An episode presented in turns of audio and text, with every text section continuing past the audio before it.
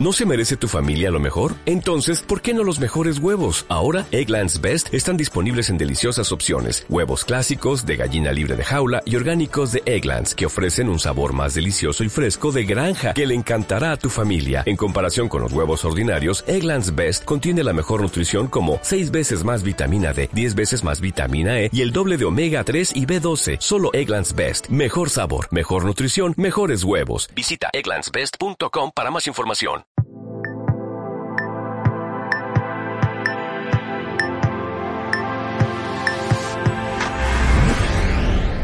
¿Cómo escribir literatura juvenil? En este vídeo te voy a dar las claves fundamentales para escribir una gran novela juvenil.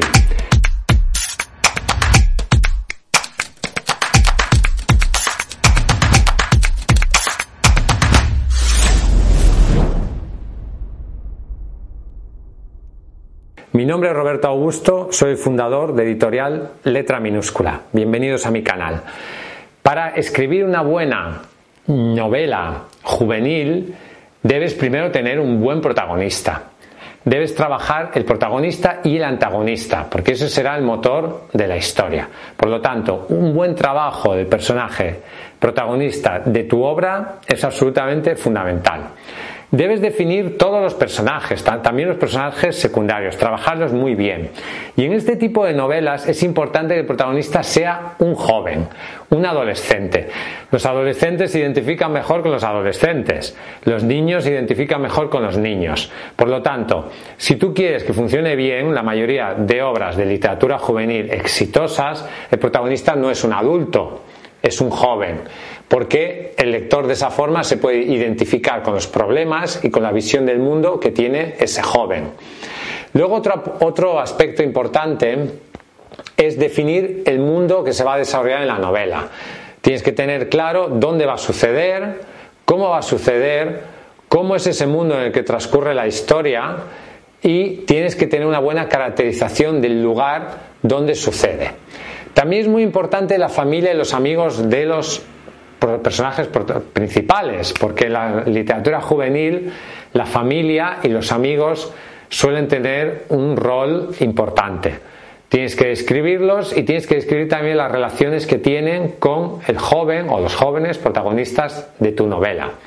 Es importante también hablar de problemas para jóvenes o de cosas que interesen a los jóvenes. Por ejemplo, la novela Jordi Sierra y Fabra, Campos de Fresas, cuenta la historia de un joven, de unos jóvenes que se van a una discoteca, alguien consume drogas, necesitan encontrar el antídoto, etc.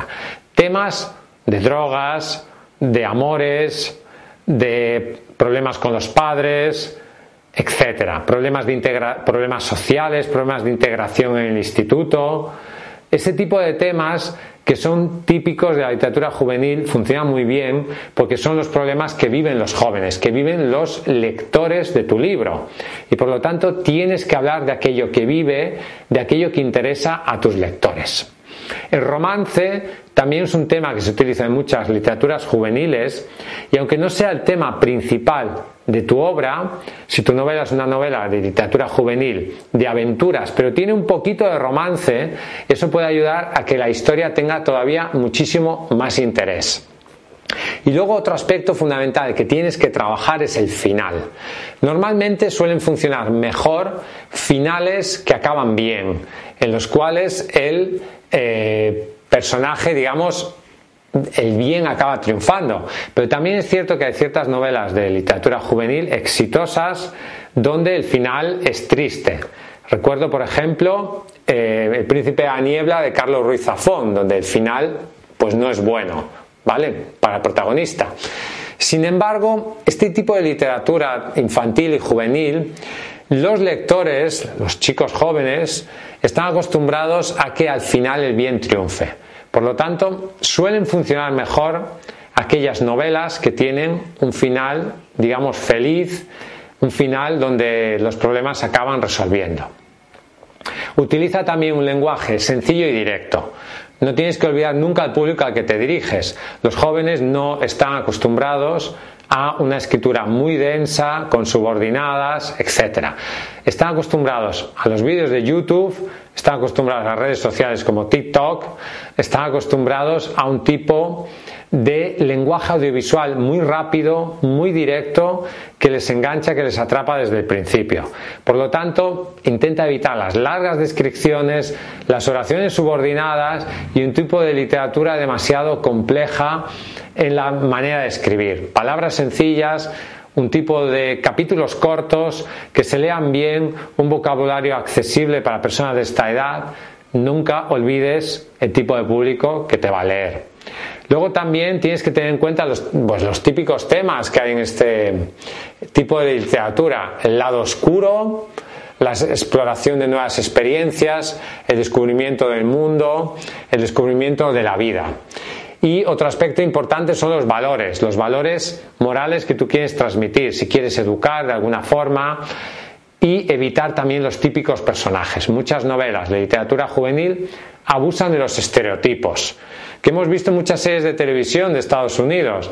Eh, la guapa del instituto animadora, el chico deportista, el marginado, el no sé qué. Intenta huir un poco de todo esto. Está ya muy visto. Intenta que tu novela o tu obra o tu cuento o lo que escribas sea más original. No caigas en los típicos tópicos del género. A veces también funciona muy bien mezclar la literatura juvenil con otro tipo de, de géneros, la novela de aventuras, la novela histórica, etc. Puede ser una novela juvenil que transcurra pues en otra época y que mezcle también algo de fantasía. La mezcla de géneros suele funcionar muy bien en este tipo de libros. Gracias por escucharme.